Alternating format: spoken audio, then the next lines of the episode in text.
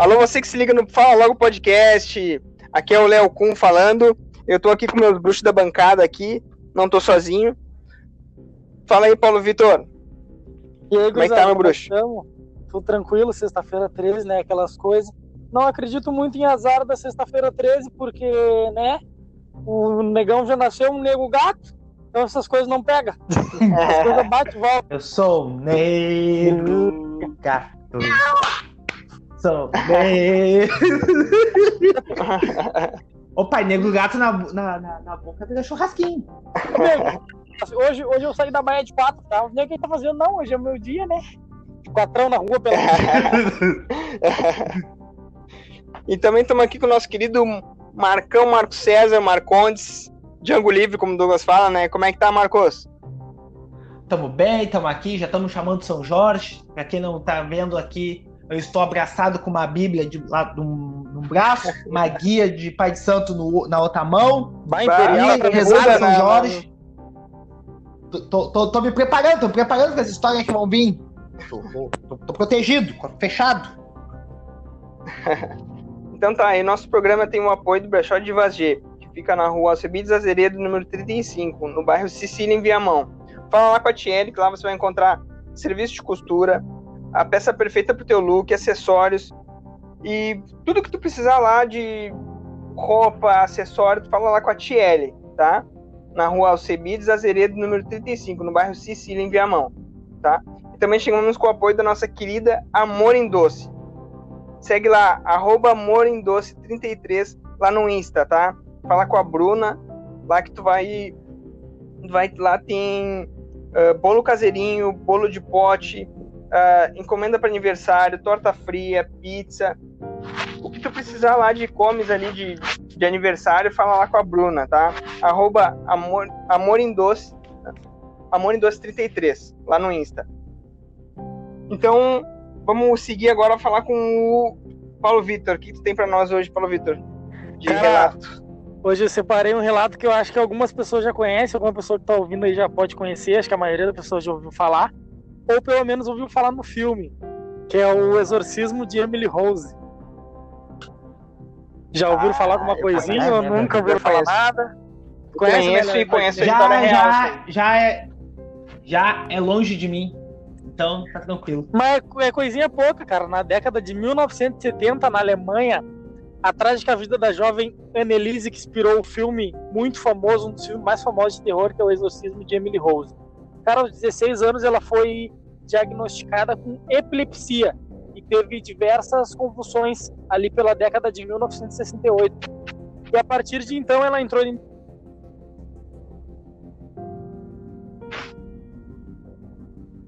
Então. Eu só. Ah, tava tudo empolgado. É, é a Emily aí chegando. É a Emily. Quer, quer, quer brincar com Meu, ela? Viu? Viu? nossa, É isso aí, o cara, isso aí, acho que tá, tá ficando com medo, cara. Quer, quer, quer, quer brincar com ela? Viu? Viu? Quer te Tá aparecer? ficando, sé- tá ficando, tá ficando sério o bagulho. O negão, ele tá aqui, ó. Eu tô vendo ele ali, ó, conectado, ó. Mas tá- ele tá falando? Não tá. Tá falando. Eu fui lá. E a Emily derrubou ele. Tá, cara, eu vou, enquanto o Paulo Vitor não entra, eu vou, eu vou contar uma história que me deixou bem impressionado que aconteceu aqui no Brasil, tá? deu ruim de novo, né? Foi eu caí, voltei, olha que deu. Aí, ó, ó, ó a Aí, Emily. cara, Ó tá Emily. Olha a Emily aí. Alô, Tá ouvindo alguma coisa? Paulo Tá Vitor. ouvindo? fala aí. Agora tamo. Agora tô, tamo. agora tô. Não, não entendo. Quer Sintonizou aí? Pode onde ser, parou? pode ser, eu não entendo porque cai, porque eu tô falando normal, tá ligado? Daí eu mando o áudio no WhatsApp, Sintonizou a antena? tá, tá, tá pegando, tamo, tamo, tamo on. Tá, tá no Wi-Fi de O casa? Wi-Fi da Bahia é normal, meu. Não sei o que é, porque eu mandei o áudio pra vocês no WhatsApp e pegou normal. Pois é. Mas vamos. E tá dando Vamos? tipo uns chiados, cara. Bah, deve, ser esse celular, a porcaria. Dá pra seguir aqui? Tá, Toque me segue. foi, beleza, toque me. Então tá, ela teve aquela depressão, né, cara? Tentou se matar por causa da doença, mas o que mais chamava a atenção da família era que ela comentava que ela tinha algumas alucinações, principalmente quando ela ia rezar, tá ligado? Ela ouvia umas vozes dizendo que ela ia apodrecer no inferno, que a família dela ia perecer, mas até então pra ela era só alucinação e pra família era coisa da epilepsia, né, cara? A idade dela foi passando, foi ficando adolescente e essas coisas só pioravam ela começou. Opa! Olha aí, rapá. Paulo Vitor, caiu de novo. cara. Olha aí, vocês querem brincar com esse negócio de sexta-feira 13? Vocês querem ficar brincando com esse negócio de sexta-feira 13? Ah, aí, enquanto ó. isso, para o pessoal não ficar esperando, vamos. Eu vou, vou seguir com o caso aqui. Cara, Toca, é meu um... aconteceu no Brasil. É uma, uma das, um dos relatos mais apavorantes que tem de abdução de extraterrestre. Que era um cara que aqui no. No, no, no Brasil, não lembro qual cidade é. Que ele. Ele disse que ele enxergava uma nave seguindo ele. Tipo, no céu. Sim, sim. Ficava vendo o aí negocinho ele- ali. É, é, tal. E ele disse que sabia o dia que ele ia ser abduzido. Tipo assim, ele meio que sabia. Então ele disse que foi pra casa no dia- no dia que ele sabia que ia ser abduzido, tomou um banho, botou uma roupa, se sentou na cama e começou a ler um livro. E aí, nesse lendo esse livro, entrou um feixe de luz roxa dentro da, da casa dele. Esse feixe de luz roxa ah, envolveu eles que muito calor, assim, tinha muito calor, e levou ele para até, tipo assim, fez ele atravessar o teto da casa até a, até a nave. E aí então ele, ele disse que quando ele passou pela, pela, pelo teto, ele, senti, ele conseguiu sentir o corpo dele passando pela, pela madeira do teto e ele sentiu as moléculas da madeira, ele conseguia enxergar quando ele passava. O nome disso é drogas. E LSD. aí ele disse que Bastante maconha. Bah, E aí ele disse LSD. que foi. E aí ele disse que foi, disse que na nave ele disse que um, tinha um cara assim de uns dois metros de altura. Dois metros e pouco de altura, lo- loiro. E o olho dele era tipo o olho de gato, assim, sabe? Era. Tinha um risquinho assim. E aí ele. Ah, ah, como, eu- a única pessoa que ele interagiu foi com esse cara. E aí ele conversou com o cara tal, o cara pegou e trocou uma ideia com ele, ele ficou um tempo na nave. E Mas aí eles- conversando com ET. ele Vai aí, meu. Tu viu o jogo ontem? Qual é que Trocando é? uma, uma resenha aí, daí né, tomando uma coisinha, né? Aí ele pegou e disse que o cara botou ele dentro de uma bolha e tocou na testa dele. Disse que ele acordou na cama dele. Só que aí, ele, os sentidos dele, tipo assim, ó, ele, ele, ficou, ele começou a enxergar melhor e escutar melhor depois ficou com disso. sentido aguçado de gato.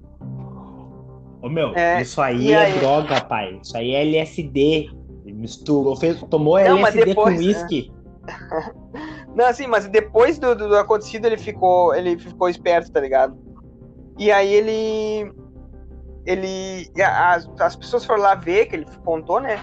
A cama dele, aonde ele tava sentado, tava queimado com a parte que ele tava sentado. E o teto, aonde ele, onde ele tá- atravessou, ficou a mesma silhueta. Ficou a silhueta dele na cama, eu vi as fotos. E a silhueta dele no teto. Queimado, assim, sabe? Direitinho. Mas não E- queimou nada, só ficou marca só mesmo. só ficou a marca, assim, como se fosse um coisa. E veio uma, veio uma, uma ufóloga dos Estados Unidos aqui investigar. Ela veio, pegou tudo que é prova, tudo que é coisa, voltou para os Estados Unidos e, E nunca mais voltou. nunca mais ouviram, fa- nunca mais ouviram falar da mulher. Caralho. E, e, e, e tem, é, e e tem outro caso também nos Estados Unidos que os caras estavam cortando árvore, assim, porque, tipo assim, ó, era tipo um controle. Nos Estados Unidos eles não fazem tudo errado, nada, nada assim, que seja uma coisa, tipo assim, ah, vamos cortar essas árvores aqui não dá nada. Não, é tudo Tudo tem que ter autorização do governo. assim, com autorização do governo, bababá. Então eles estavam cortando as árvores, viram umas luzes na, no meio do mato, assim, né? Eram seis pessoas. E aí um otário, o cara pegou e foi correndo para aquela luz e era uma nave, assim. Ele escondeu atrás da pedra, a nave veio e deu um tipo um feixe de luz nele e ele voou longe e caiu desmaiado. Ah, sempre, Os tem o caras lá Marcos, sempre entraram tem o Marcos pra mexer. Os, ca- é, os caras entraram dentro da picape e largaram fincado. Só que aí o Deixaram amigo lá. do cara falou assim, "Ô, meu, eu não vou deixar meu am- é, deixar ele lá. Só que aí o melhor amigo dele falou assim, ô meu, eu não vou de- não não vamos deixar o cara lá, meu. O cara é meu amigo, quem quiser descer do carro desce que eu vou lá sozinho, mas eu vou lá. Os caras, não, vamos todo mundo então. Chegaram lá, meu.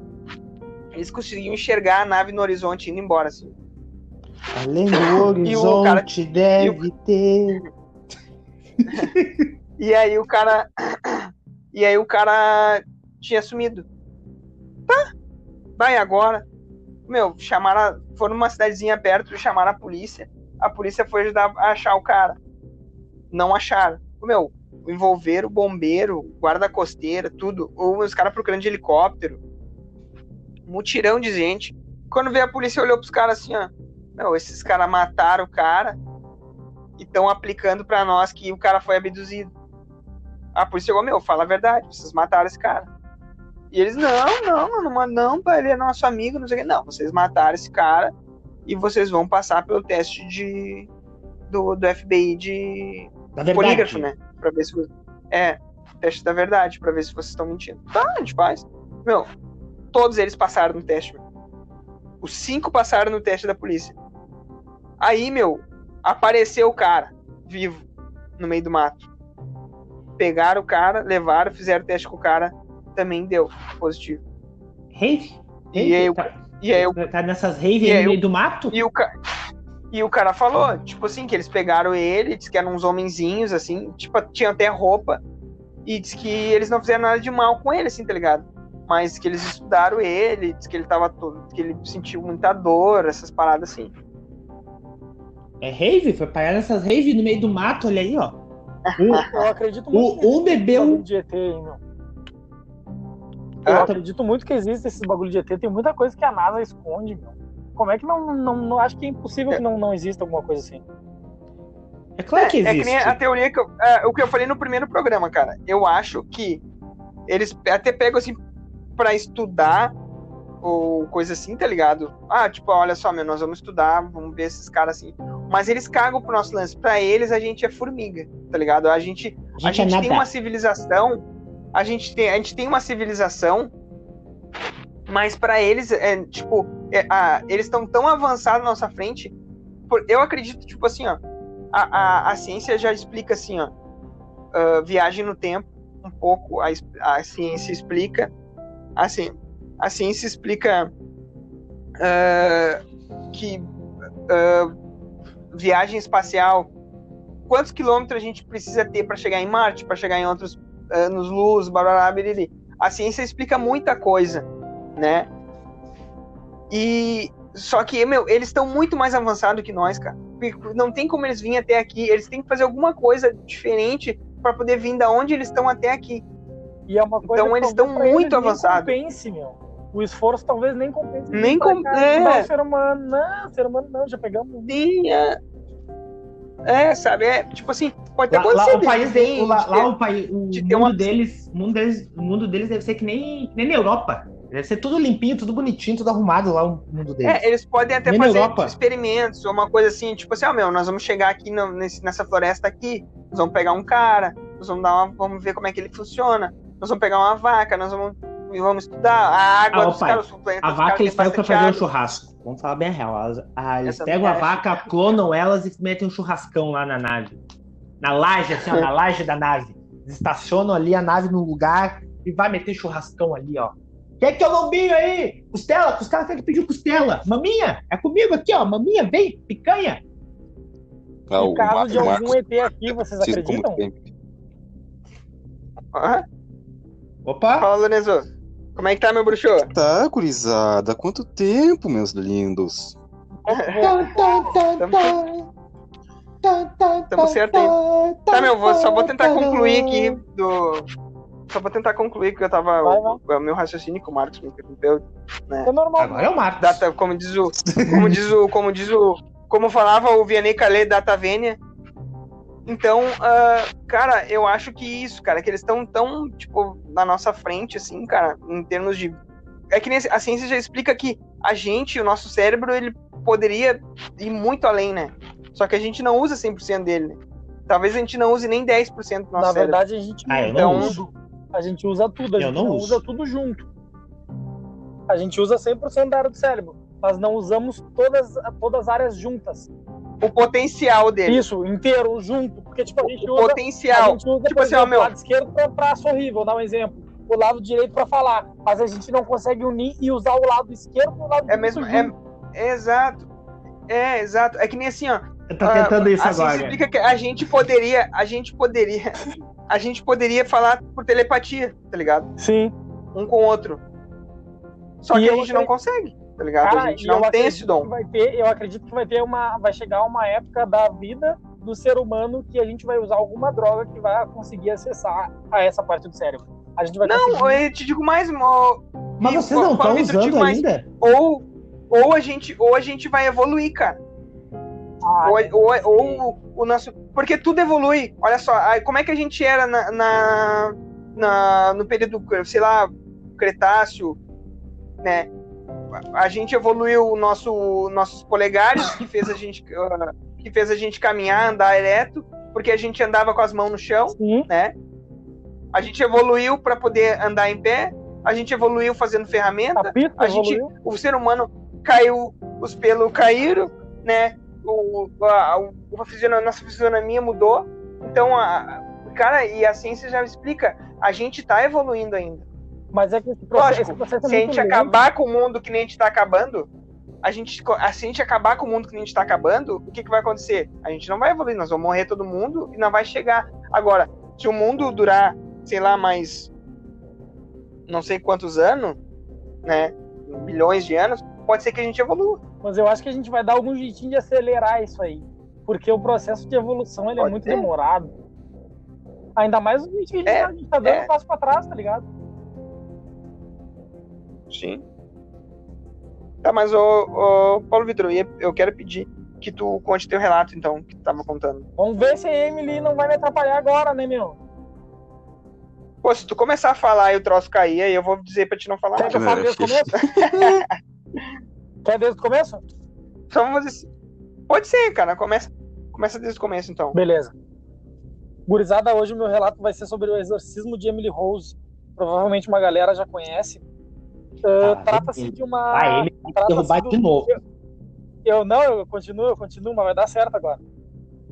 Aos 16 anos, Annelise Michael, a menina que inspirou o caso do exorcismo de, Eli- de Emily Rose, uma jovem católica alemã foi diagnosticada com epilepsia após diversos episódios de convulsão em 1968.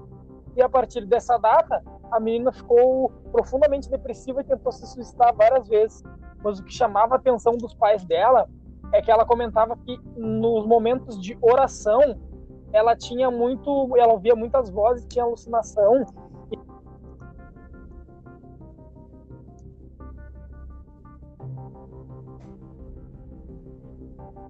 Eu vi mamãe Oxum na cachoeira. Eu vi mamãe Oxum na mano. cachoeira. Cara. É, Ô meu, não é pra nós contar esse bagulho.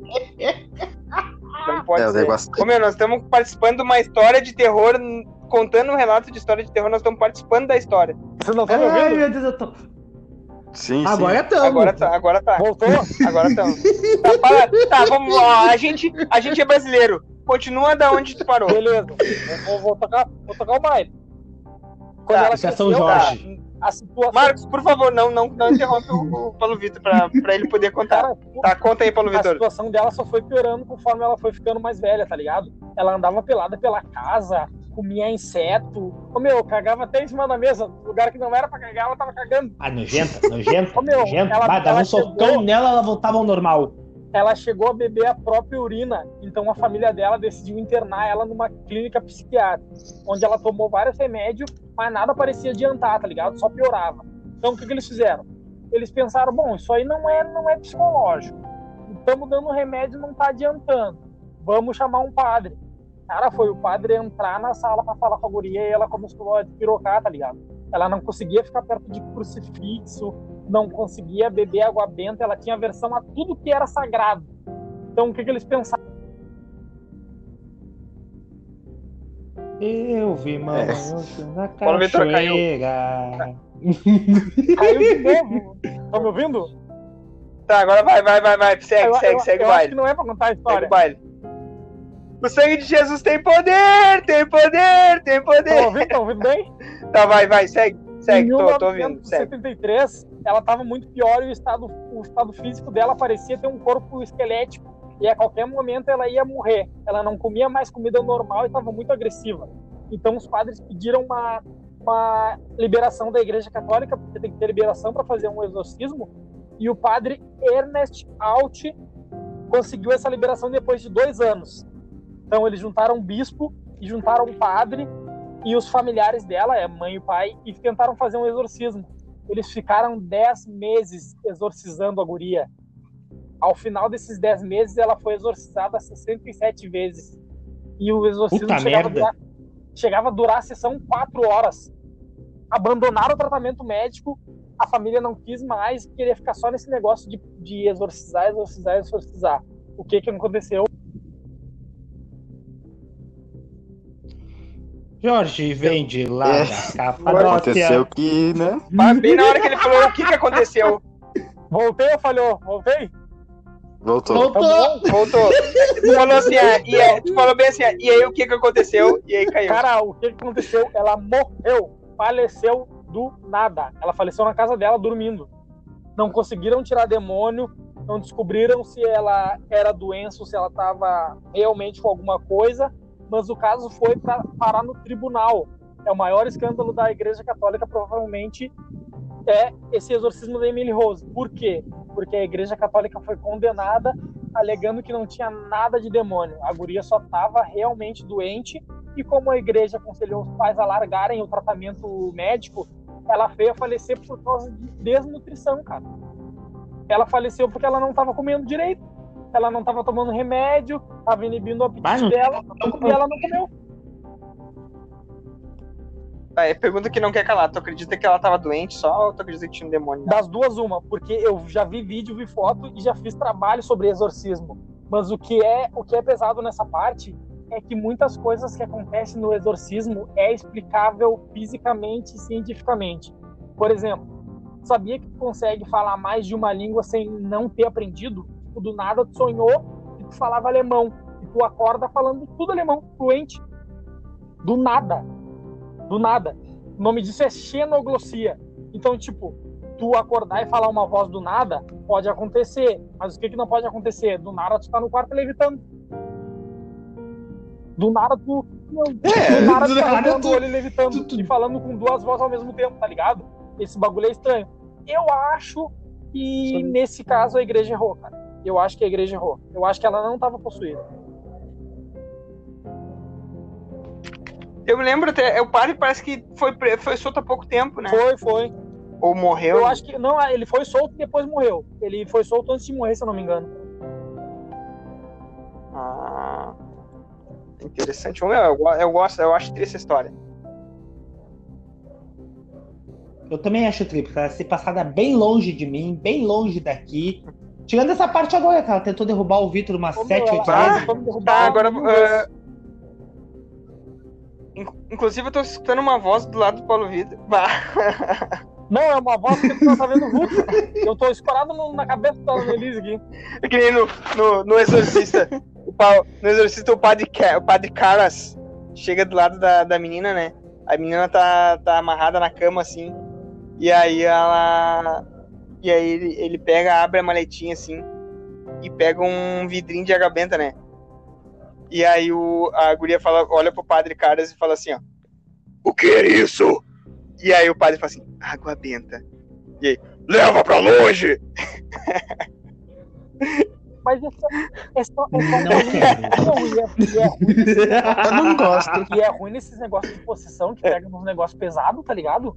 Porque, tipo, ah, o coisa ruim, ele se assemelha aos poderes de, de Deus. Não tem a mesma coisa, mas o que, que ele tem? Ele tem a, a onisciência, que é que ele sabe de tudo que nem Deus. Ele tem a onipresença, que ele está em todos os lugares, assim como Deus está em todos os lugares. A única coisa que diferencia o coisa ruim de Deus é a onipotência. Porque Deus tem o poder de tudo e o coisa ruim não. Mas aí tu pensa, um cara ruim que tá em todo lugar. Jesus Cristo. Tá me ouvindo? Sim, Tô sim. pode Um cara ruim que tá em todo lugar. Pode continuar. Sabe tudo. Entra dentro de uma pessoa e começa a constranger todo mundo que tá na sala. Falando coisa que, não, coisa que ninguém sabia. Falando teu segredo. Imagina tu ter um padre e falar que do nada tu molestou uma Ah, mas criança. esse aí sou eu, bêbado. Por favor, não deem bebida pro Marco. Não deem bebida pro Marco, eu não quero ver o Marco bêbado. Pá, imagina. Imagina, tá. Imagina. Ah, mas isso daí. Aí não precisa muito. não, não, é tu imagina nós no, mim, não. nós ir num bar, o Marcos beber e cagar em cima da mesa então. nada. E comer- Por. Não, olha, Não, só gurizada. Lorenzo, Lorenzo, tu fez isso e isso e isso. Lembra, Lorenzo? E o Lourenço fez? Não, eu vou embora. Não, Simples, não, eu vou não, embora, eu vou não, embora. Eu vou eu- ah, eu o que ficava eu tô fazendo aqui? Eu tô loucos me sequestraram. Não, tapa na nuca vai tão rapidinho. Rapidinho. Tá, meu, agora. é, Tem algum, alguma consideração pra falar da tua história ou o Paulo Vitor já terminou? Não, não, é isso aí mesmo, gurizada. Não acreditem em tudo que vocês ouvem sobre possessão. Geralmente não é tempo.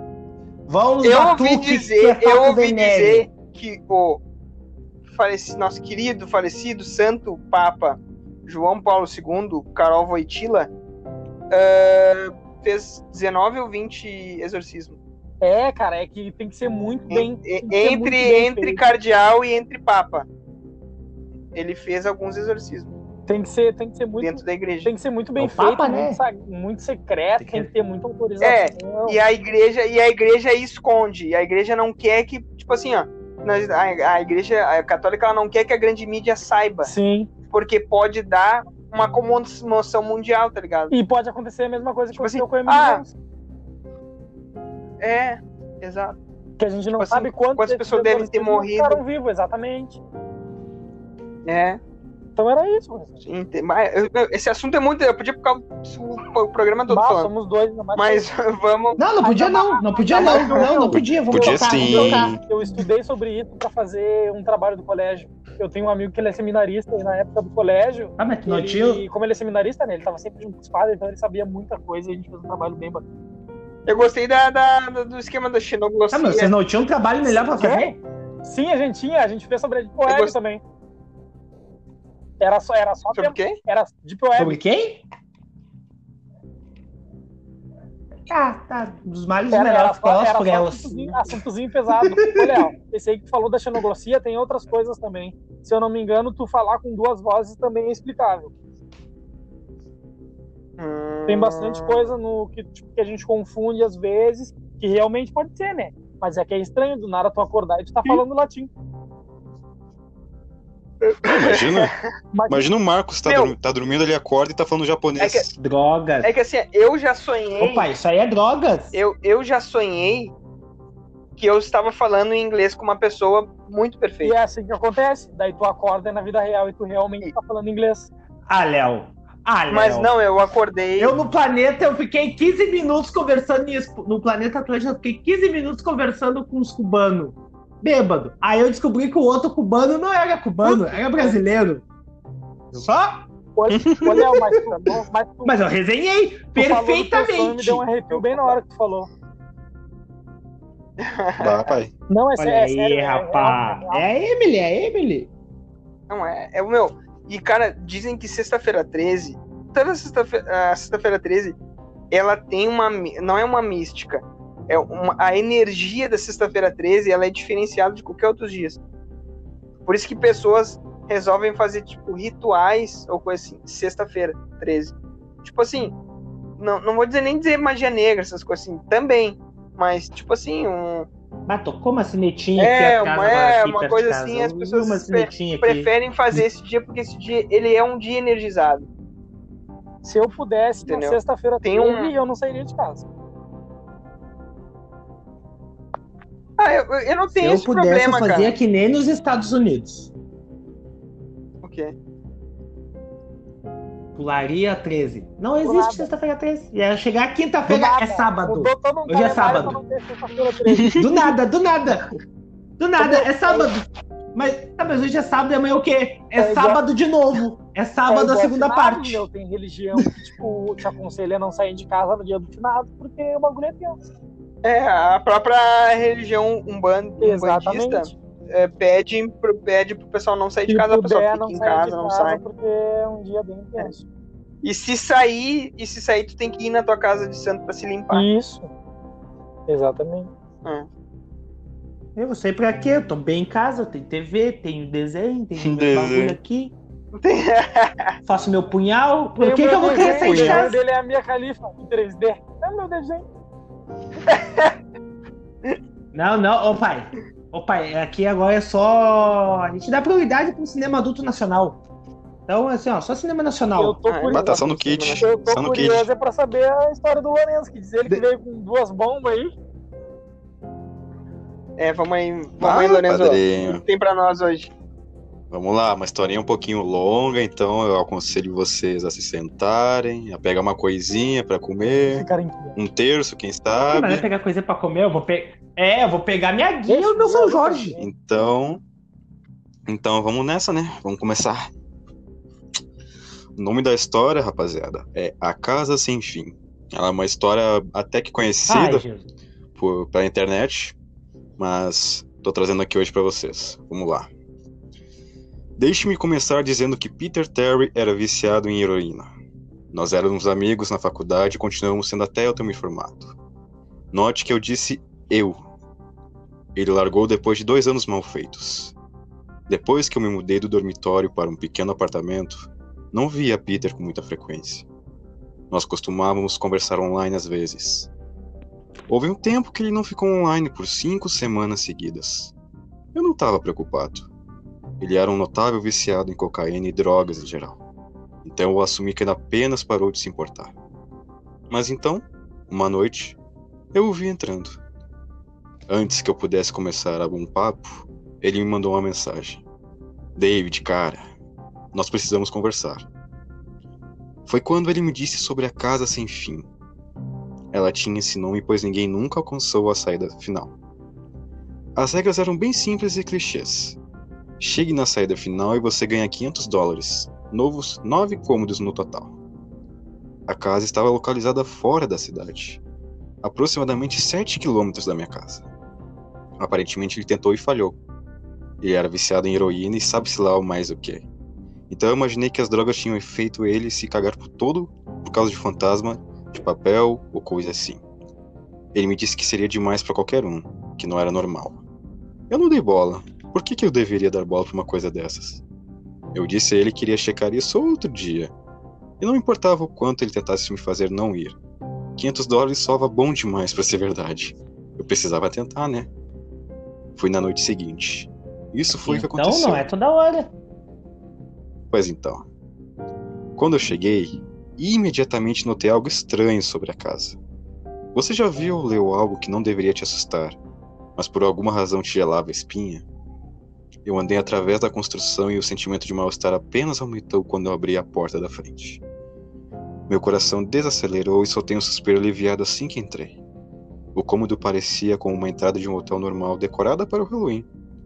Um sinal foi colocado no lugar onde deveria ter um funcionário. Seria quarto 1 um por aqui, mais oito a seguir. Alcance o final e você vence. Eu dei risada e fui para a primeira porta. A primeira área era quase cômica. A decoração lembrava o corredor de Halloween de um Kmart. Cheio de fantasmas de lençol e zumbis robóticos soltavam um grunhido estático quando você passava. No outro lado tinha uma saída, a única porta além da qual eu entrei. Passei através das falsas teias de aranhas e fui para o segundo quarto. Fui recebido por uma névoa assim que abri a porta do segundo quarto.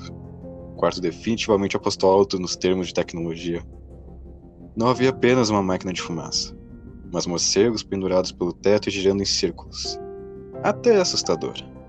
Eles pareciam ter em algum lugar da sala uma trilha sonora em loop de Halloween, que qualquer um encontra em uma loja de dois reais.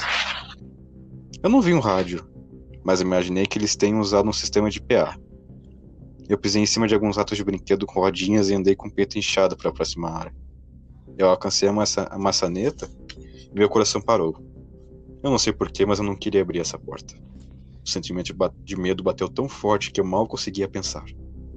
A lógica voltou depois de alguns momentos aterrorizantes. E eu abri a porta e entrei no próximo cômodo. No quarto 3 foi quando tudo começou a mudar. À primeira vista, um quarto como qualquer um. Havia uma cadeira no meio do quarto com piso de madeira. Uma lâmpada no canto fazia o péssimo trabalho de iluminar a área. E lançava algumas sombras sobre o chão e as paredes. Meu, o que, que o cara Esse tem que o se problema. meter nesse lugar, meu? O que, que ele foi se meter? 500 pila! É Puta branco. que pariu! Só pode! Esse era o problema. Sombras. Plural. Com exceção da Porra, cadeira, Havia outras. Eu mal tinha entrado e já estava todo apavorado. Foi naquele momento que eu soube que algo não estava certo. E nem sequer pensava quando automaticamente tentaria abrir a porta da qual eu vim. Do nada, ela ficou trancada pelo outro lado. Isso me deixou meio confuso e atormentado. Alguém estava trancando as portas conforme eu progredia? Não tinha como, eu teria como ver. Seria uma trava me mecânica que fechava automaticamente? Talvez. Mas como eu estava com muito medo, não conseguia pensar. Eu me voltei para o quarto e as sombras tinham sumido. A sombra da cadeira permaneceu, mas as outras se foram. Comecei a andar lentamente. Eu lembrei que costumava alucinar quando era criança, então eu concluí que as sombras eram um produto da minha mente. Comecei a me sentir melhor assim que fui para o meio da sala. Olhei para baixo enquanto andava e foi aí que eu vi. A minha sombra não estava lá. Eu não tive tempo para gritar. Então eu corri o mais rápido que eu pude para outra porta e me tirei sem pensar no próximo quarto. O quarto cômodo foi possivelmente o mais perturbador. Assim que eu fechei a porta, toda a luz pareceu ser sugada para fora e colocada no quarto anterior. Eu fiquei ali, rodeado de escuridão, e nem sequer mexia um dedo. Não tenho medo de escuro e nunca tive. Mas eu absolutamente ah, é estava branco, é todo aterrorizado. Toda a minha visão tinha me deixado. Eu ergui minha mão na frente do meu rosto e se eu não soubesse que tinha feito isso, nunca seria capaz de contar. Não conseguia ouvir nada. Um silêncio mortal. Quando você está em uma sala à prova de som, ainda é capaz de se ouvir respirar. Você consegue ouvir a si mesmo estar vivo. Eu não podia. Eu comecei a tropeçar depois de alguns momentos. A única coisa que eu podia sentir era meu coração batendo rapidamente. Não havia nenhuma porta à vista. Eu não tinha nem sequer certeza se havia uma porta mesmo. O silêncio foi quebrado por um zumbido bem baixinho. Eu senti algo atrás de mim. Então eu virei, mas mal conseguia ver meu nariz. Mas eu sabia que era lá. Independente do quão escuro estava, eu sabia que tinha algo lá. O zumbido ficou mais alto, mais perto. Parecia estar me cercando, mas eu sabia que o que quer que estivesse causando barulho estava na minha frente, cada vez mais próximo. Dei um passo para trás, e eu nunca tinha sentido esse tipo de medo. Eu realmente não consigo descrever o verdadeiro medo. Não estava nem com medo de morrer, mas sim do modo que isso ia acontecer. Tinha medo do que a coisa reservaria para mim. Então as luzes piscaram por menos de um segundo e eu vi. Ô, Vitor, vai tomar no teu cu. Para de fazer isso aí no fundo. Não, não tá tri? É, pra ti, Não, eu, eu achei, que, eu achei, que, eu achei que tava balando de sonoplasta aqui. ah, tá tri pra ti. Não, tu tá balando, né? Quem tá gostando da história é quem não é cagão que nem eu. Ah, Marcos, tá muito cagão, né? Ele é. Ah, é. Meu, eu já falei. O cemitério, pai. Eu já falei. O cemitério tá cheio de corajoso. O cemitério tá cheio de nego corajoso. Tá bom, continua. Eu não vi nada e sei que eu não vi nada lá. O quarto estava novamente mergulhado na escuridão. E o zumbido agora era um guicho selvagem. Eu gritei em protesto. Não conseguiria ouvir o barulho por mais um maldito minuto. Eu corri para trás, longe do barulho, e comecei a procurar pela maçaneta. Me virei e caí dentro do quarto 5. Antes que eu descreva o quarto 5, você deve entender alguma coisa. Eu não sou um viciado. E nunca tive história de abuso com qualquer tipo de droga ou qualquer tipo de psicose, além das alucinações na minha infância que eu já mencionei. E elas eram apenas quando eu estava realmente cansado ou tinha acabado de acordar. Eu entrei na casa assim, fim, limpo. Depois de cair do quarto anterior, minha visão do quinto quarto foi de costas, olhando para o teto. O que eu vi não me assustou, apenas me surpreendeu. Árvores tinham crescido no quarto e se erguiam acima da minha cabeça. O teto desse quarto era mais alto que os outros, o que me fez pensar que eu estava no centro da casa. Me levantei do chão, me limpei e eu olhei ao redor. Era definitivamente o maior quarto de todos. Eu sequer conseguia ver a porta de onde estava. Os vários arbustos e árvores devem ter bloqueado a minha linha de visão da saída. Então, nesse momento, eu notei que os cortes estavam ficando mais assustadores. Mas esse comparado com o último, era o paraíso. Também assumi que o que estava no quarto 4 ficou lá. Eu estava incrivelmente errado. Conforme eu andava, comecei a ouvir o que se poderia ouvir em uma floresta. o barulho dos insetos se movendo, dos pássaros voando. E era o que parecia ser minha única companhia nesse quarto. E isso me incomodava. Eu podia ouvir os insetos e outros animais, mas eu não via eles. Comecei a me perguntar o quão grande essa casa era. De fora, quando eu caminhei até lá, parecia uma casa como qualquer outra. Era definitivamente na maior parte da casa, já que tinha quase uma floresta inteira.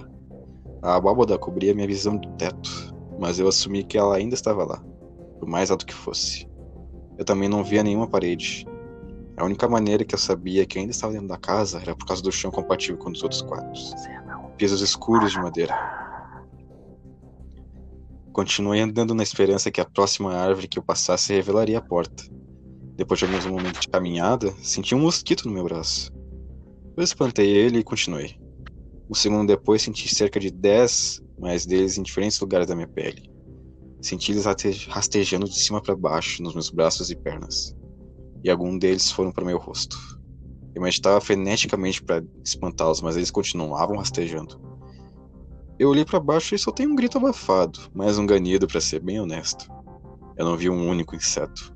Nenhum inseto estava em mim, mas eu conseguia senti-los.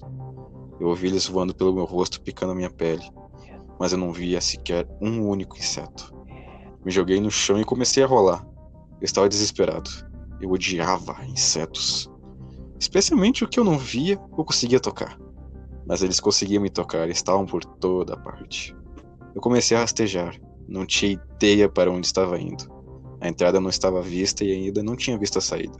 Então eu apenas rastejei. Minha pele se contorcendo com a presença desses insetos fantasmas. Depois do que pareceu horas, eu achei a porta. Agarrei a árvore mais próxima e me apoiei nela. Eu dava tapas nos meus braços e pernas, sem sucesso. Tentei correr, mas não conseguia. Meu corpo estava exausto de rastejar e lidar com o que quer que estivesse no meu corpo. Eu dei alguns passos vacilantes até a porta, segurando em cada árvore para me apoiar. Estava a poucos passos da porta quando eu vi.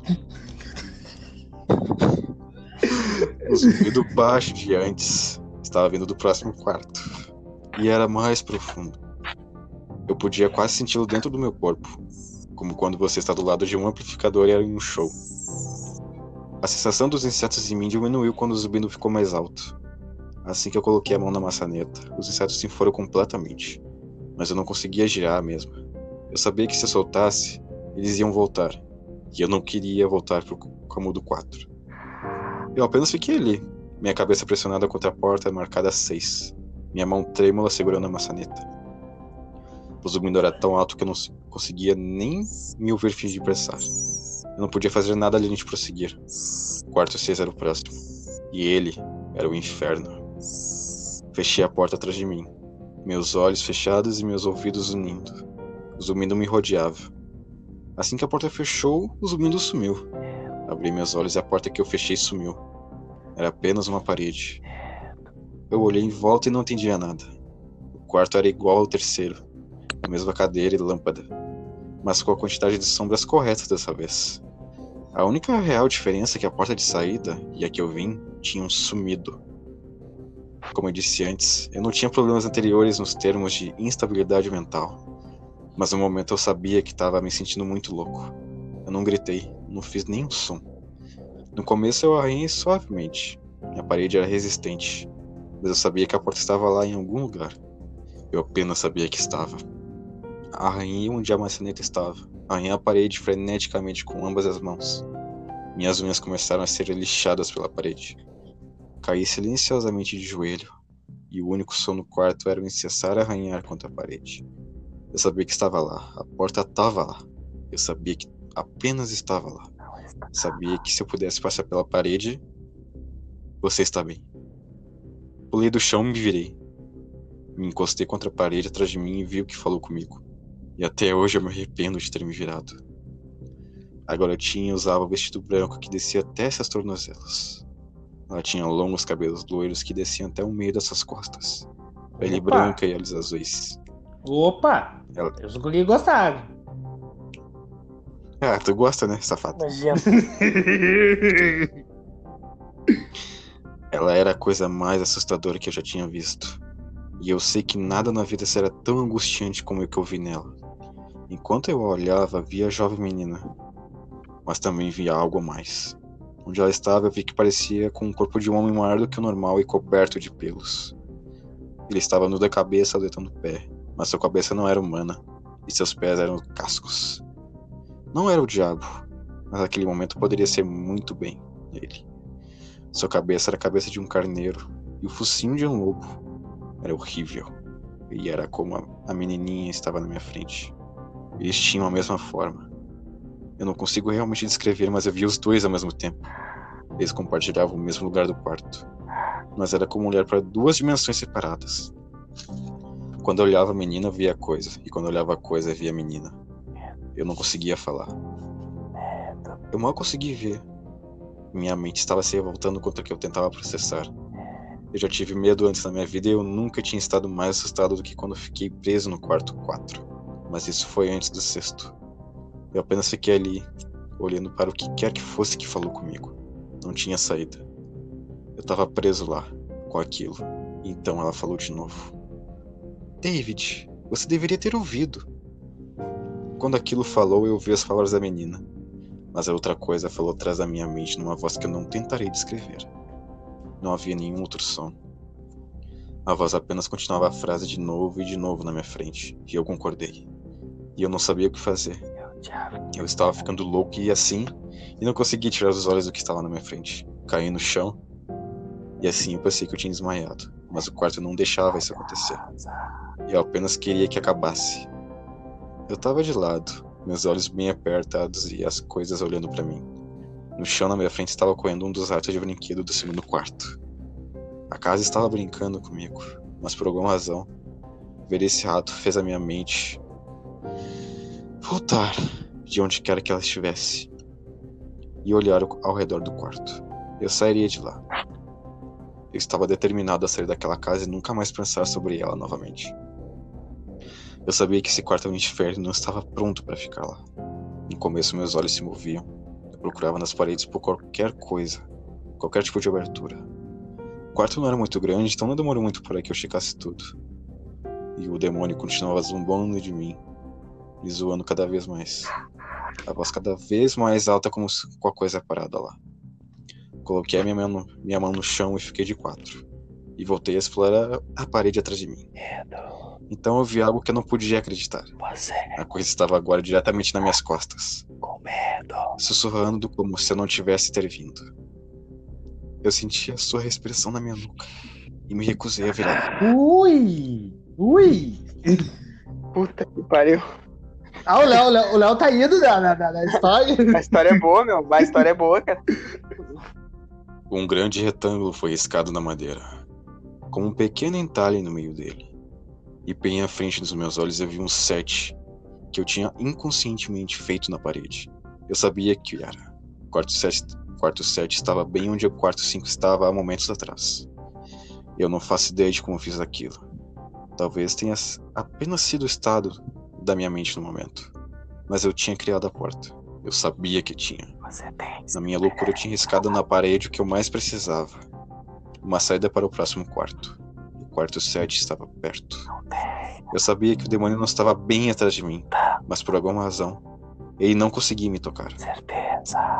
Fechei meus olhos e coloquei ambas as mãos na grande 7 na minha frente.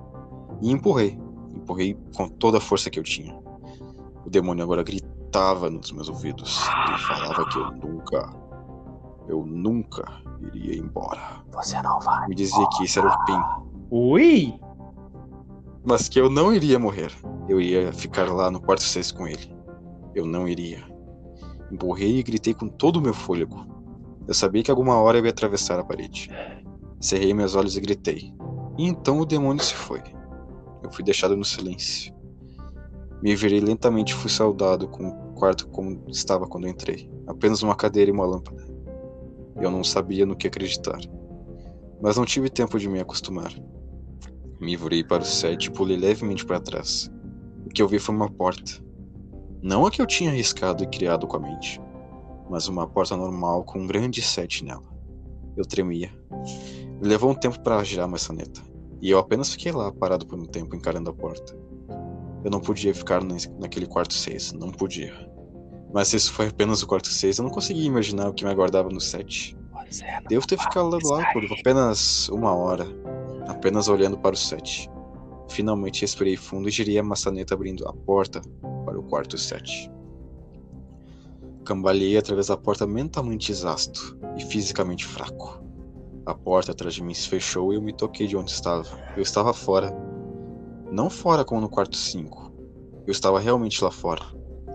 Meus olhos ardiam. Eu queria chorar. Caí de joelhos e tentei, mas não consegui. Eu estava finalmente fora daquele inferno. Nem sequer me importava com o prêmio que foi prometido. Me virei e vi que a porta que eu tinha acabado de atravessar era a entrada. Andei até meu carro e dirigi para casa, pensando quão bom seria tomar um banho. Assim que eu cheguei em casa, me senti desconfortável. A alegria de deixar a casa sem fim tinha sumido, e um temor crescia lentamente em meu estômago. Não, não. Parei de pensar nisso e fiz meu caminho para a porta da frente. E entrei imediatamente e subi para o meu quarto. Eu entrei lá na minha cama e estava o meu gato Berkville. Ele foi a primeira coisa que eu vi aquela noite, e eu fui fazer carinho nele. Ele sibilou e bateu na minha mão. Eu recuei em choque. Ele nunca tinha feito algo assim. Eu pensei, tanto faz, é um gato velho, né? Eles fazem isso. Se olhe no Fui para o banho e apontei para o que eu esperava ser uma noite de insônia. Agora tu te passou, Vitor. Paga. Depois do meu banho, fui cozinhar algo. Desci as escadas e me virei para a sala de estar e vi o que ficaria para sempre gravado na minha mente. Meus pais estavam deitados no chão, nus e cobertos de sangue. Foram mutilados ao ponto de estarem quase identificáveis. Foi você. Seus membros foram removidos e colocados do lado de seus corpos, e suas cabeças em seus peitos, olhando para mim. A pior parte eram suas expressões. Eles sorriam, como se estivessem felizes em me ver. Eu acabei vomitando e chorando lá mesmo. Eu não sabia o que tinha acontecido. Eles nem sequer moravam comigo. Eu estava confuso. E então eu vi uma porta que nunca esteve lá antes. Uma porta com um grande oito riscado com sangue nela. Eu continuava na casa. Estava na minha sala de estar, mas ainda assim no quarto 7. O rosto dos meus pais sorriam mais assim que eu percebi. Eles não eram meus pais, não tinha como, mas eram exatamente como eles. A porta marcada com oito estava do outro lado, depois dos corpos mutilados na minha frente. Eu sabia que tinha que continuar, mas naquele momento eu desisti. Os rostos sorrindo acabaram comigo. Me seguravam onde eu estava. Vomitei mais uma vez e quase entrei em colapso. E então maldito zumbido voltou. Estava mais alto do que nunca. Enchi a casa e tremi as paredes. O zumbido me obrigou a andar. Então eu comecei a andar lentamente, indo em direção às portas e ao corpo. Eu mal conseguia ficar de pé, ainda mais andar. E quando mais perto eu ia dos meus pais, mais perto do suicídio eu estava. As paredes agora tremiam tanto que pareciam que desmoronariam, mas ainda assim os rostos sorriam para mim.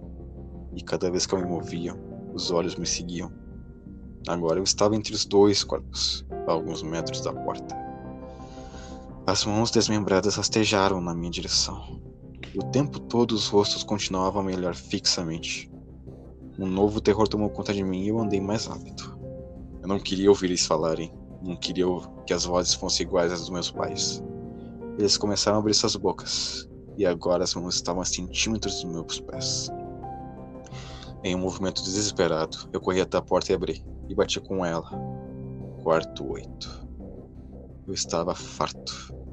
Depois do que acabara de acontecer, eu sabia que não tinha mais nada que essa porra de casa pudesse ter que não pudesse sobreviver. Não havia nada além do fogo do inferno que eu não estava preparado. Infelizmente, eu subestimei as capacidades da casa sem fim. E infelizmente, tudo piorou. Mais terríveis e indescritíveis no quarto 8. Eu continuo dando dificuldade de acreditar no que eu vi naquela sala 8. De novo, o quarto era uma cópia do quarto 6 e 4. Mas sentando na cadeira normalmente vazia, estava um homem. Depois de alguns segundos de descrença, minha mente finalmente aceitou o fato de que o homem sentado lá era eu. Não, algo, não alguém que parecia comigo, era David Williams. Me aproximei. Eu tinha que dar uma olhada melhor, mesmo tendo certeza disso. Ele olhou para mim e notei lágrimas em seus olhos. Por favor, por favor, não faça isso. Por favor, não me machuque. O quê? Eu disse: Quem é você? Não vou te machucar. Sim, você vai.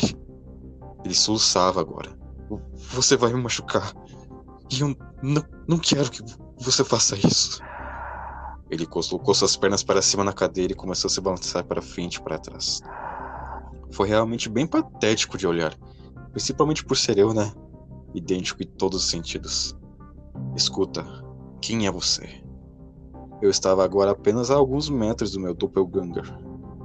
Foi a coisa mais estranha, a experiência mais estranha que eu tive, estar falando comigo mesmo. Eu não estava mais assustado, mas ficaria logo. Por que você, você vai me machucar? Você vai me machucar. Se você quer sair, você vai me machucar. Por que você está falando isso? Apenas se acalme, certo? Vamos tentar entender isso e então eu vi. O David sentado lá estava usando as mesmas roupas que eu, exceto por uma pequena mancha vermelha bordada em sua camisa com o número 9. Você vai me machucar. Por favor, por favor, você vai me machucar. Meus olhos não deixaram um pequeno número no seu peito. Eu sabia exatamente o que era. As primeiras portas foram simples, mas depois elas ficaram mais ambíguas. Sete foi enrado na parede pelas minhas próprias mãos. Oito foi marcada com sangue dos meus pais. Mas nove, esse número era uma pessoa, uma pessoa viva. E o pior, era uma pessoa que parecia exatamente comigo. Rádio. David. David? Eu tive que perguntar. Rádio. Sim. Você vai me machucar. Rádio. Você vai me machucar. Ele continua a soluçar e a se balançar. Ele respondeu ao David. Ele era eu até a voz mas aquele nove. Eu andei por alguns minutos enquanto ele chorava em sua cadeira. O quarto não tinha nenhuma porta, e assim como o seis, a porta da qual o vim tinha sumido. Por alguma razão eu sabia que arranhar não me levaria a lugar nenhum dessa vez. Estudei as paredes e o chão em volta da cadeira, abaixando minha cabeça e vendo se tinha alguma coisa embaixo dela. Infelizmente tinha. Embaixo da cadeira tinha uma faca. Junto com ela tinha uma nota onde seria para David, da gerência. A sensação em meu estômago quando li a nota foi algo sinistro. Eu queria vomitar, mais uma vez. E a última coisa que eu queria fazer era remover a faca debaixo da cadeira. O outro David continuava a soluçar incontrolavelmente. Minha mente girava em volta de questões sem respostas. Quem colocou isso aqui e como sabiam meu nome? Sem mencionar o fato de que eu estava ajoelhado no chão frio e também estava sentado naquela cadeira, soluçando e pedindo para não ser machucado por mim mesmo. Isso tudo era muito para processar. A casa e a gerência estavam brincando comigo esse tempo todo. Meus pensamentos, por alguma razão, foram para Peter. E se ele chegou tão longe ou não? E se ele chegou? E se ele conheceu um Peter Terry solucionando essa cadeira, balançando para frente e para trás? Eu tive que expulsar esses pensamentos da minha cabeça. Não importava de nada. Eu peguei a faca debaixo da cadeira e imediatamente o outro David se calou. David, ele disse na minha voz: O que você pensa que vai fazer? Me levantei do chão e apertei a faca na minha mão. Então eu falei: Eu vou sair daqui. David continuava sentado na cadeira, mas estava muito calmo agora. Ele olhava para mim com um sorriso bem fraco. Eu não sabia se ele ia rir ou ia me estrangular. Lentamente ele se levantou da cadeira e ficou de frente para mim. Era estranho. Sua ator até a maneira que eles estavam eram iguais a mim. Eu senti o cabo de borracha da minha faca na minha mão e apertei ela mais forte. Não sabia o que fazer com isso, mas sentia que eu precisava dela. Eu sou você. Agora. Sua voz é um pouco mais profunda que a minha. Eu vou te machucar. Eu vou te machucar e vou te manter aqui. Eu não respondi. Eu apenas o ataquei e o segurei no chão. Eu tinha montado nele e olhei para baixo, faca aprontada e preparada. Ele olhou para mim apavorado. Era como se eu estivesse olhando para um espelho. Então, o zumbido retornou, baixo e distante, mas ainda assim eu o sentia no meu corpo. David olhou para mim e eu olhei para mim mesmo. O zumbido foi ficando mais alto. E eu sentia algo dentro de mim se romper. Com apenas um movimento, eu enfiei a faca na marca em seu peito e rasguei. A escuridão inundou Ah, é o quarto. E eu escutei caindo. A escuridão em volta de mim era diferente de tudo que eu já tinha experimentado até aquele ponto. O quarto 3 era escuro, mas não chegou nem perto desse que tinha me engolido completamente. Depois de um tempo, eu não tinha nenhuma certeza se continuava caindo. Me sentia leve, coberto pela escuridão. Então, uma tristeza profunda veio até mim. Me senti perdido, deprimido, suicida. A visão dos meus pais entrou na minha mente. Eu sabia que não era real, mas eu tinha visto aquilo. E a mente tem dificuldade de diferenciar o que é real ou não. A minha tristeza só aumentava. Eu estava no quarto 9 pelo que parecia dias, o quarto final. E era exatamente isso que era: o fim. A casa sem fim tinha um final. E eu tinha alcançado isso. Naquele momento eu desisti. Eu sabia que estaria naquele estado para sempre, acompanhado por nada além da escuridão. Nem o zumbido estava lá para me manter são. Eu perdi todos os sentidos. Não, não conseguia sentir eu mesmo. Não conseguia ouvir nada. Nada. A visão era inútil aqui. Que eu procurei por alguém, por algum gosto na minha boca e não achei nada. Você não sente nada. Me senti, me senti desencarnado. e completo- Me senti desencarnado e completamente perdido. Eu sabia onde estava. Era o inferno. O quarto 9 era definitivamente o inferno.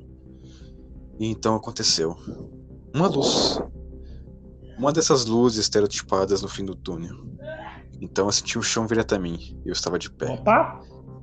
Depois de um momento ou dois para reunir meus pensamentos e sentidos, eu andei lentamente em direção a essa luz. Assim que eu me aproximei da luz, ela tomou forma. Ah. Era uma luz saindo da fenda de uma porta, dessa vez sem nenhuma marca.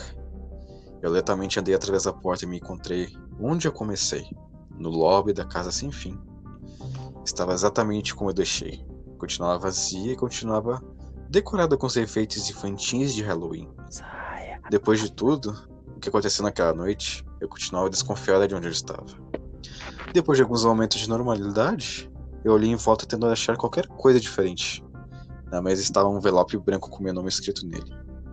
Muito curioso, mas assim, cauteloso. Eu juntei coragem para abrir o envelope. Dentro estava uma carta escrita à mão. David Williams, parabéns.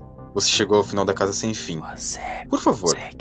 Aceite esse prêmio como um símbolo da sua grande conquista, da sua eterna gerência. Junto com a carta, tinha cinco notas de 100 dólares. Eu não conseguia parar de rir. Eu ri pelo que pareceram horas. Eu ri enquanto andava até o carro e ri enquanto dirigia para casa. Eu ri enquanto estacionava o carro na minha garagem. Ri enquanto abria a porta da frente da minha casa e ri quando vi um pequeno 10 gravado na madeira. Não terminou. Ah, para, eu- meu! É o fim da casa sem fim.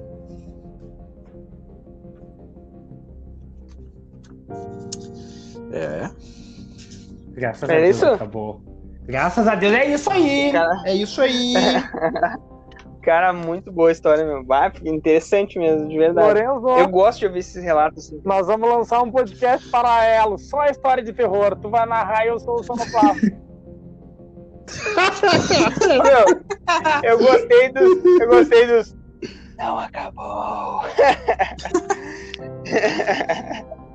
Ficou legal, cara. Olha, Não, muito boa, muito boa a história mesmo. é, essa é uma história até Cara, meio que antiga, assim, sabe? Mas eu pensei, baixo, vai ser legal trazer. Vai ser legal trazer mesmo, né? Sendo mais antiga. Por vários momentos Muito eu, eu imaginei que eu já tinha ouvido em algum lugar, mas não me recordava. Agora que tu falou que é antiga, eu acho que já ouvi essa história. Sim, sim, ela é bem antiga. Bem antiga mesmo. Sim, mas legal, cara. Então a gente já tá com um tempinho já de programa. Queria ouvir as considerações finais de vocês. Começando com o Marcos. E aí, Marcos? Minhas considerações finais são: quem, tá, quem se cagou aí, parabéns, eu também. Somos dois, estamos juntos. Não precisa ter vergonha, é normal. Toda pessoa adulta é cagona. E vou procurar a thread do, no, Twitter do Pedrinho. Quem não tem Twitter, me procura que eu mando o link. Vai saber sobre o Pedrinho também. E beijo pro velho Jorge, pras gurias da Neuro, pra, minha, pra minhas irmãs. É isso aí. Beijo do, beijo do preto. É isso aí. E tu? E tu, Paulo Vitor? Cara, primeiramente eu quero mandar um abraço pra Annelise Michael, zoeira, zoeira, zoeira, zoeira. Eu quero mandar um abraço pra Nega Véia. Já pensou? E ainda eles batendo na porta pra entrar. Pelada. Mandar um abraço pra Nega Véia. Mandar um abraço pro Nego Rafa aí. Mandar um abraço pro pessoal da Ilha do Apoio. E um, pessoal, um abraço pro pessoal de Santa Casa aí, pra Jéssica, que hoje foi lá na Santa Casa nos visitar e nos dar um abraço. E é isso aí. Um abraço pra vocês, né, cara? Fizeram esse programa sensacional. Marcos todo cagado. O Marcos deve, vai ter que trocar cueca, né? Deve estar todo cagado aí. Ih, pai, já vou direto pro banho. E eras isso. Essa essa aqui é perda total. Então tá. Então, queria ver as cons- as considerações finais do Lorenzo. Lo- Lorenzo Lorenzetti, que tá nos. que voltou com nós, quero te dar não as boas-vindas, porque tu já é do, tu é do programa, e dizer que eu tô muito feliz, cara. Gostei da tua história, gostei de te ouvir. é, gostei de ver hoje a gente conversou um pouquinho ali no corredor, eu, tu e o Paulo Vitor. É, gostei de. Tô, tô gostando de ver a tua vibe, que tá bem, que tá tranquilo. Tô gostando muito, cara. Que, qual é a tuas considerações finais? Cara, eu só tenho a agradecer por tudo, por todas as pessoas à minha volta. Eu tive que ficar um tempo fora porque tava realmente um pouco pesado pra mim. Mas tudo tem conserto, tudo tem solução, né? E quando a gente quer, a gente consegue. Então agora eu tô numa outra vibe, eu tô com uma outra mentalidade, né? Tô com outros objetivos, tô confiante e eu sei que vai dar tudo certo. Então eu Ele só tá queria agradecer a todo mundo. Ô Marcos, não era pra falar mesmo. Bah. Mano, agora, agora vai te ver o cliente. Bah, mano. Bah, patifou. Ô, pai, sabe, é. só a gente. Só a gente noturno. Não. Tu era agente Empresário de da noite. Eu- Tu era Eu agente sou, de Tubas, agente, eu, é, sou gente? empre- eu sou empresário da noite. Trabalho com público. Satisfação do público feminino. Bah, o meu, falar empresário, eu tô com um empresário quente aí. Ele, ele que tá com a palavra, inclusive. Bah, fiquei sabendo, hein? Fiquei sabendo desse. É um bruxo nosso, né? Pô, um bruxo, um bruxo nosso chamado Lourenço, bah, o homem tá me agenciando de uma forma que vocês não estão ligados. Bah. Tem que, tinha que ver hoje. Bah, depois a gente conversa sobre isso. O homem me, me livrou de tomar um pauzão. Ah, meu Deus. Isso aí fica pro próximo episódio, pessoal. Tá, meu. ah, então, cara, minhas, minhas considerações finais, cara. Ah, vou mandar um abraço pra Jéssica, que veio visitar nós hoje. Também vou mandar um abraço pra ela, porque sempre me dei bem com ela. Uh, pra aquele também, sempre me dei bem com aquele, não tem problema nenhum com aquele. Marcos! Marcos! É, e, cara, eu queria só ah, agradecer ah, ao Lourenço também, né, por ter voltado aí com nós aí e tal, e, e de novo dizer o quanto ah, acho legal tá bem, tá aí com nós de novo. E, cara, eu queria agradecer, meu, meu, as minhas considerações finais hoje, meu, vai para vocês, cara. Pro, pro Paulo Vitor, pro Marcos e pro Lorenzo, cara. Valeu, Porque obrigado. assim, cara, a gente passa por a gente passa por situações na vida, cara, que que às vezes é muito difícil, tá ligado? É muito difícil o cara seguir. É o problema que o Lourenço teve, o problema que eu às vezes tenho e, e tenho durante o dia. Hoje o dia foi péssimo, tá ligado? E escutando o Lourenço contar essa história, eh, me deu assim, um, eu, eu, come- eu comecei a sorrir ouvindo a história do Lourenço. Era uma história de terror, cara, mas vendo as brincadeiras do Paulo Vitor, sabe? Vendo o Lourenço contando, vendo, cara, isso faz bem, cara. Então a, a gente, a- eu falo isso pro nosso público em geral, cara, a gente tem que se apegar nos amigos da gente, cara. Porque o, o- um, dos, um, do- um dos sentimentos mais verdadeiros que tem é a amizade, cara. Então, para mim, vocês são muito importantes. Então, ver que vocês estão bem, para mim, faz bem, cara. Então, cara, queria agradecer vocês de verdade, cara. De verdade mesmo, assim. Gosto muito de fazer o programa com vocês. E pena que tá essa pandemia que a gente não pode fazer um bagulho, não pode por enquanto, né? Mas só quero dizer que, cara, eu gosto muito de vocês. E é isso aí. Ô, Leozinho, hein? Que é? Quem Que diria? Ah, meu, eu chorei. Não disse por onde. Olha, Deu uma, deu uma arrepiada aqui. Ui! Ia Paulo Pio. Então tá, meu, um Essa- abração. Cara, não dá um beijão bem. pro Douglas também. Abraço, Douglas, tu é Douglas. importante pra mim também, cara. Abraço. Segunda-feira passa na minha sala. Passa na minha sala e vamos reconversar esse teu, essa tua advertência Tu aí. trabalha, Marco! Abraço, negão. A- o meu trabalho, o meu trabalho é cuidar do podcast, rapá. Eu sou o é? RH do podcast. É os guri. Meu trabalho agora, eu, sou- eu sou o RH do podcast. Que me liga, Então tá, pessoal. me liga. Então tá, né? Então tá, beijão no coração de todos aí. Fiquem com Deus. Beijão.